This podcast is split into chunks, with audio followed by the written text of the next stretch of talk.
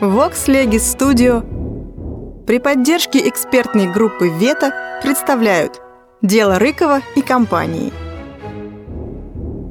Судебный репортаж Антона Павловича Чехова читает Илья Павлович Жарский. Петербургская газета. Выпуск от 5 декабря 1884 года.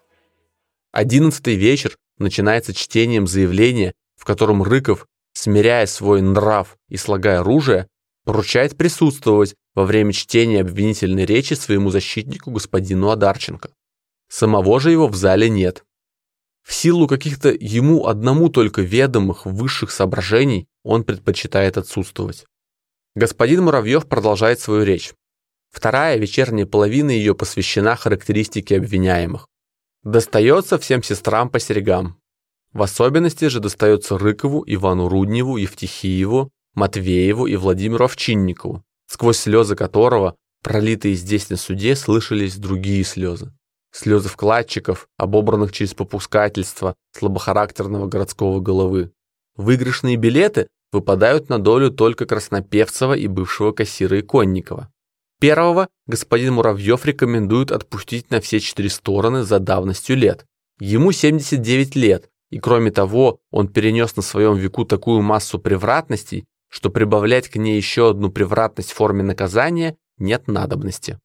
Он служил у Рыкова домашним полуграмотным аташе, служил потом в библиотеке, в церкви, помощником старосты, в приюте, делал миллионные вклады и ничего не получил, покупал на 4 миллиона билетов и ничего не выиграл, и в конце концов попал на скамью подсудимых. И Конникову уже советует господин Муравьев дать снисхождение, за чистосердечное сознание, сделанное им у исправника. Остальным – ликвидация. Сегодня утром наступает очередь присяжных поверенных. Публики чуть ли не больше, чем вчера. До того тесно, что во время одной из нижеописанных речей двое из публики усаживаются на скамью подсудимых. Увидев этих двух оригинальных волонтеров, курьер становится в тупик. Имеет ли право невинный человек сидеть на скамье подсудимых? Не беря на себя смелости решения такого юридического вопроса, он обращается за разрешением к смотрителю здания господину Филиппову, который советует попросить встать, вот и все. Господин Плевака подходит к пюпитру. Полминуты в упор глядит на присяжных, словно выстрелить хочет, и начинает говорить. Речь его равна, мягка, искренна. Образных выражений, хороших мыслей и других красот многое множество но слишком уж поверхностно и витиевато. Дикция лезет прямо в душу, из глаз глядит огонь. Но соловья не накормишь пластическими устарелостями вроде храмина, скрижаль, начертания, логовища, которыми пестрит его речь. Не накормишь его и общими местами. Речь продолжается час с четвертью, и господин Плевака, отходя от пюпитра, оставляет какое-то странное смешанное впечатление. Публика долго не верит, что он уже кончил. Ждет она еще чего-то, ибо мало того, что изрек господин Златоуст до того мало, что в голове после его речи не остается ничего, кроме отдельных выражений и афоризмов.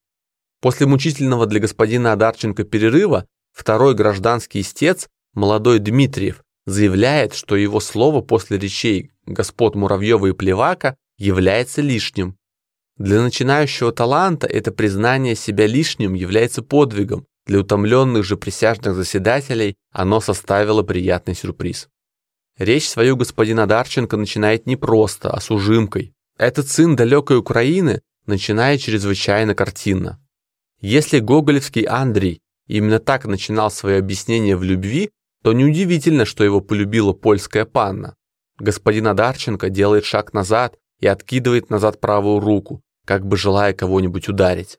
Потом делает два шага вперед, картинно проводит в воздухе обеими руками, вытягивает по гусиному шею и начинает поэтически метеорологическую прелюдию. Гремящий гром, блещущая молния, освежающий дождь, яркие лучи солнца. Брови его двигаются, голос дрожит. Он не говорит, а декламирует, жестикулируя и вибрируя голосом, как провинциальные Дон Жуаны, декламирующие в туземных клубах Некрасовская «Эх ты, страсть роковая бесплодная». Говорит он по-хохладски. Вместо Рыкова выходит у него Рыкоу, вместо похвала пофала. Рыкову была голова, а остальные скопынцы – туловище. Голова уже отсечена и валяется на песке, обогряя песок кровью. Туловище же еще живеть. И прочее. Говорит он горячо, нервно. Рука его то и дело протягивается к стакану с зельтерской водой, но не дотягивается до стакана и начинает рассекать воздух. Он силится подчеркнуть, что он не оправдывает, а разъясняет. История одного города, в которой изображает он скопин до и после грехопадения, изобличает в авторе и талант, и оригинальную точку зрения. «Не все на долю злой воли, не все на долю безнравственности. Отдайте много и бестолковщине», просит он присяжных.